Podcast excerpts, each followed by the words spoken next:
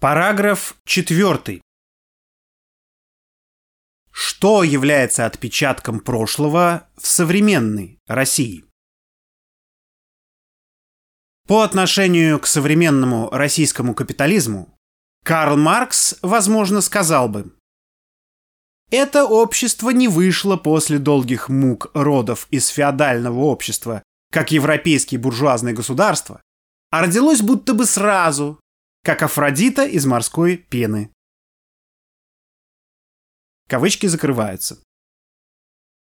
Только теперь пена возникла не от падения в море детородного члена бога Урана, а от морального и политического падения членов Политбюро ЦК КПСС и возглавляемой ими партии, которая перестала с осени 1961 года быть коммунистической поскольку отказалась от главного в своей идеологии и политике и проводила ревизионистский курс. Да, партия отказалась от главного в марксизме на своем 22-м съезде, высшем руководящем органе партии. Но не все члены партии согласились с ревизионистским курсом партии еще со времен клеветы на Сталина на 20-м съезде. Поэтому решение 22-го съезда об отказе от диктатуры пролетариата лишь утвердило тот идейный и моральный раскол в партии и рабочем классе, который был порожден ходом и решениями 20-го съезда КПСС. Возникла ревизионистская КПСС во главе с Хрущевым и неорганизованная часть коммунистов в ней, которые СМИ и обыденное сознание относили так называемых сталинистов. Причем прослыть так называемым сталинистом, а тем более в открытых дискуссиях защищать имя и дело Иосифа Виссарионовича Сталина было достаточно опасным занятием. И лишь рабочие шоферы смело выставляли портреты Сталина за стеклами кабин грузовиков, потому что в толще народа сохранялось глубокое уважение к верховному главнокомандующему. И чем шире растекались сверху волны очернительства Сталина и антисталинизма и антисоветской лжи, тем все грандиознее начинал прорисовываться великий образ Иосифа Виссарионовича Сталина в широком современном обыденном и общественном сознании, особенно молодежном. И он все мощнее нависал над общественным сознанием. А после завершения переходного от социализма к капитализму периода в 1993 году стал воплощаться в могучем потоке позитивных исследований жизни и творчества великого вождя.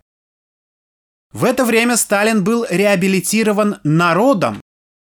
Сноска номер 19 Смотри газета «За рабочее дело», 1994 год, номер 4. Монблан просталинских статей и книг составил мощнейший отпечаток на всех исследованиях общественной жизни в России – экономических, нравственных, политических и умственных. Так что даже некоторые антикоммунисты, не чуждые патриотизма, отстаивают великие заслуги вождя во многих направлениях. Это говорит лишь о том, что они не критикуют, а ругают коммунизм и Ленина, не понимая, с чем и с кем имеют дело. Причем иногда они весьма образованные и высокопоставленные люди, как, например, Лужков. И такими, в кавычках, отпечатками буквально переполнена жизнь России. Еще и сейчас среди управленцев, в том числе высших, много бывших членов Компартии. Коммунизм смотрит на нас из всех дворцов, из всех городов, из всех углов. Постоянно заставляет сравнивать вольную, сытую и культурную жизнь простого народа при коммунизме с убожеством колониального капитализма, который перекачивает богатство России на Запад в карманы олигархов и их хозяев на Западе. А в стране, Десятки миллионов людей живут ниже уровня бедности. Но западные хозяева еще и незаконно отбирают средства российских государственных фондов и активы самих олигархов, показывая, где находятся действительные собственники активов. Национальных экспроприаторов экспроприируют, но уже не трудящиеся, а более могущественные экспроприаторы Запада, которым, так сказать, наши экспроприаторы кланяются и поклоняются. Воспроизвелась двуступенчатая система эксплуатации русского народа, с давних пор известная в России. Так называемые «наши русские» господа эксплуатируют крестьян, ремесленников и рабочих, а их обирают иностранные господа, татаро-монголы, англо-французы и германцы, а теперь американцы. О последних сегодня говорят много, а о предыдущих писал еще Александр Сергеевич Пушкин. Все, чем для прихоти обильный торгует Лондон щепетильный, и по ботническим волнам за лес и сало возит нам. Все, чем в Париже вкус голодный, полезный промысл избрав, изобретает для забав, для роскоши, для неги модной, все украшало кабинет философа 18 лет. Евгений Онегин. Глава 1, часть 23. И вот, ради этой роскоши и модной неги, ради дворцов и роскошных яхт на лазурном берегу Франции, недоступной и ненужной народу, с современного рабочего класса России дерут три шкуры, заставляют работать до 65 лет, практически до смерти, по 12 часов в день, да еще сталкивают в войнах с бывшими братьями по классу. А у трудящихся от коммунизма в качестве реального свойства сохранилась привычка к труду в родном коллективе на своем предприятии. Бывало, что рабочим не платили зарплату по году и больше, а они все равно шли на работу, хотя теперь уже на юридически и фактически чужой завод. Долго сохранялась довольно высокая советская мораль и традиционные ценности у народа. Не у буржуа. Высокие традиции кино и других видов искусства. Сохранилась сильная тяга к чтению, к знаниям и высокому образованию. К сожалению, сохранилась высокая степень доверия к начальству и центральным СМИ. А зря. Лучше бы создавать свои профсоюзы и свои СМИ и отстаивать свои права и интересы на производстве против своекорыстных интересов предпринимателей и бюрократов. Много остатков коммунизма сохранилось в нынешней России от спокойной, здоровой, сытой, культурной, прежней жизни. Размеры статьи не позволяют описать их сколь-нибудь подробно. Стоит лишь указать, что эти остатки коммунизма в буржуазном обществе сохранились не по желанию буржуа, а сохранены в борьбе коммунистических сил народа против яростных атак проводников компрадорского капитализма. Надо сказать, что ярость атак спала, когда Собчак в Ленинграде и стервятники в других городах попытались устроить ленинопад в России. Они столкнулись с решительным отпором граждан новым варварам. На защиту памятников Ленину, советских названий улиц, городов, памятных советских мест вышли сотни тысяч граждан и не дали развернуться в вакханалии ленинопада, как это происходило и происходит на Украине и в прибалтийских республиках. Три месяца осенью 1992 года круглосуточно дежурили ленинградцы на крыше Дома политического просвещения, защищая красный флаг над зданием. Лишь глубокой холодной осенью собчаковцы прислав полицейские силы и технику, ночью арестовали и сломали небольшой пост и спилили железный флагшток, на который крепилось красное знамя. Два месяца, днем и ночью, граждане Ленинграда охраняли памятник Ленину на московском вокзале, когда власти решили его демонтировать. Однако хитростью и силой собчаковцам удалось ночью демонтировать и увести памятник. В ночь на 21 января 1992 года была сорвана провокация с перезахоронением тела Владимира Ильича Ленина на Волковском кладбище в Ленинграде, когда в вечерних новостях по телеканалу «Россия» ведущий Гурнов объявил о захоронении этой ночью. Десятки граждан пришли вечером на кладбище с палками, и не только, и ждали до утра незадачливых могильщиков. Сноска номер 20. Это день памяти Владимира Ильича Ленина. Провокация-разведка не прошла спокойно. Смотри информацию об этом в газете «Вечерний Петербург» от 21 января 1992 года. А Гурнов лишился теплого хлебного места на телевидении. Конец цитаты.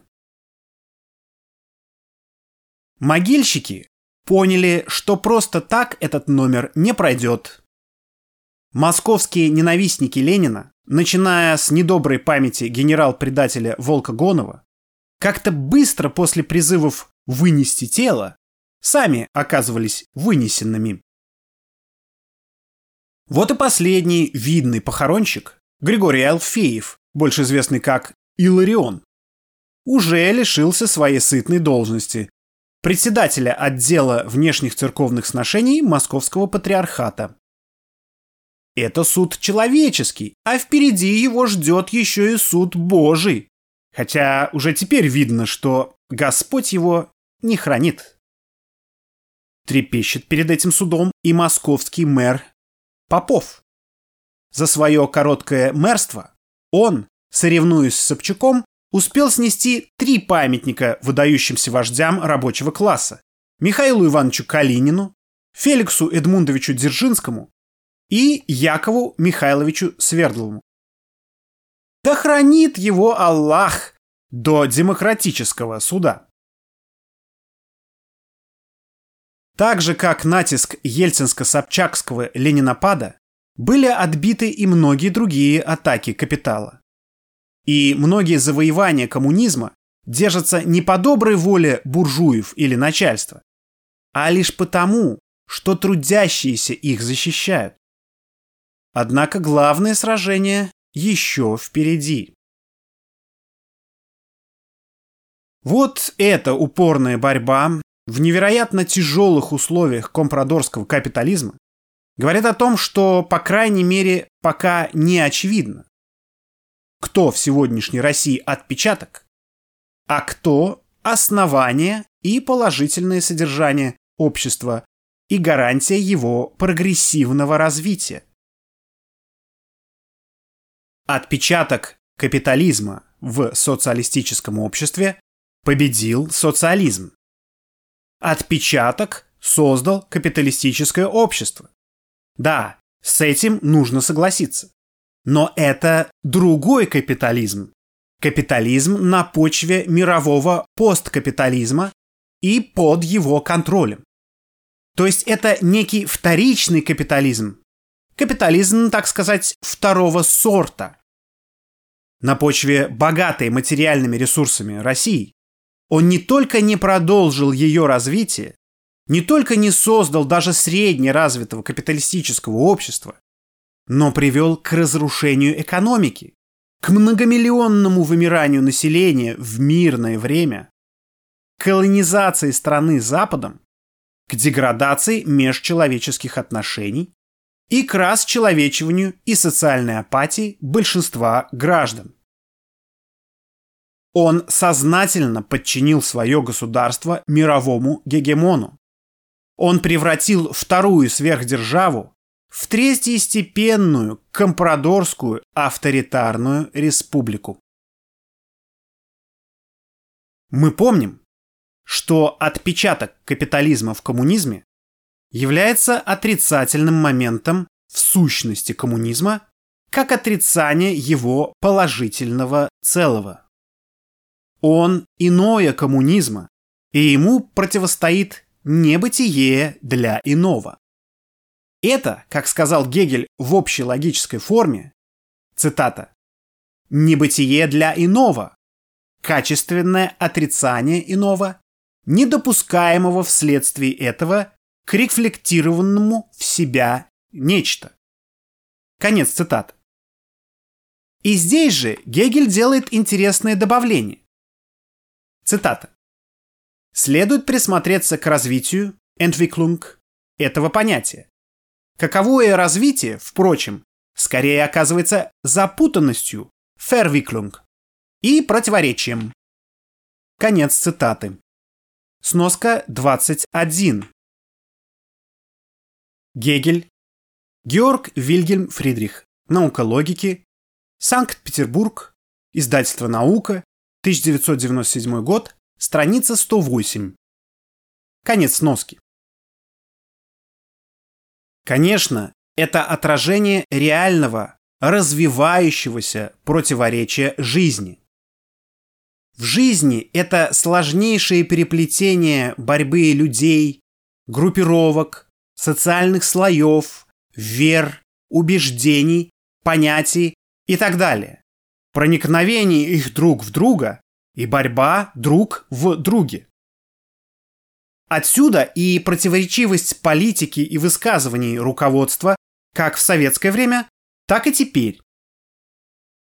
Например, Путин угрожал украинским нацистам настоящей декоммунизацией, хотя, казалось бы, дальше них в декоммунизации идти уже некуда. Но в этой угрозе слышится и отрицание их декоммунизации, то есть некая защита коммунистического. А теперь на Донбассе восстанавливают коммунистические памятники, Саур-могилу, мемориал комсомольцев Краснодона, скульптуру советских военачальников. В современной буржуазной России эта запутанность еще сложнее, чем в СССР. И разобраться в ней могут только люди глубоких знаний и твердых убеждений. Многие не выдерживают этого, вступают в партию борцов, поборются немного и уходят от разбирательств и борьбы в мещанский покой. Но разобраться в ней необходимо. Без этого нет развития ни для нашей страны, ни для мира. Основным двигателем мирового прогресса давно является Россия. Именно поэтому с ней ведут упорную борьбу силы мировой реакции и мирового консерватизма, то есть регресса.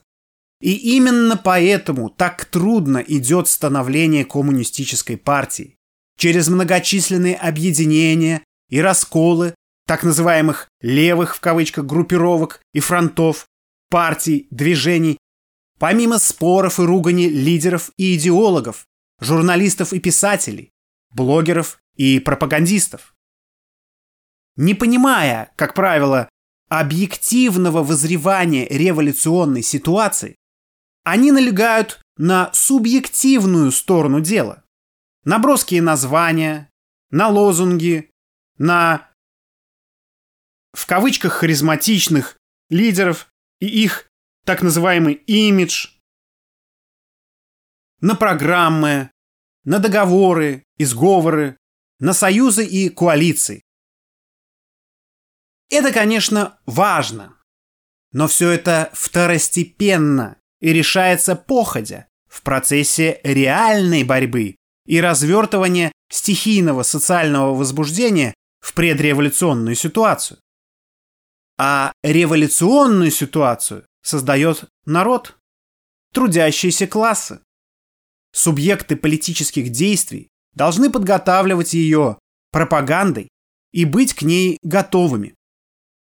Эта готовность больше всего проявляется в связях с массой, прежде всего с рабочим классом и его наиболее сознательными и активными силами.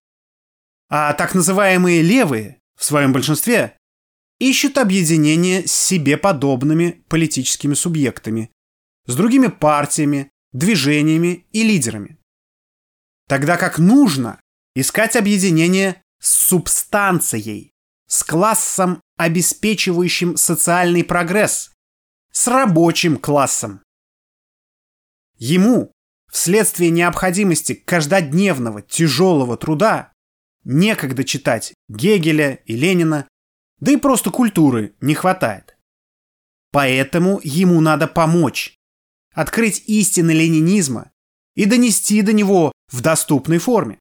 А еще лучше – помочь трудящимся расти до марксизма-ленинизма как целостного мировоззрения и до самоорганизации на предприятиях. Только методология, разработанная Гегелем, Марксом, Энгельсом, Лениным, может помочь разобраться в таких запутанностях. И эту помощь рабочим могут оказать только очень сознательные и очень образованные интеллигенты. Сноска 22. Владимир Ильич Ленин характеризовал таких твердокаменные марксисты, но без догматизма и фанатизма. Конец сноски.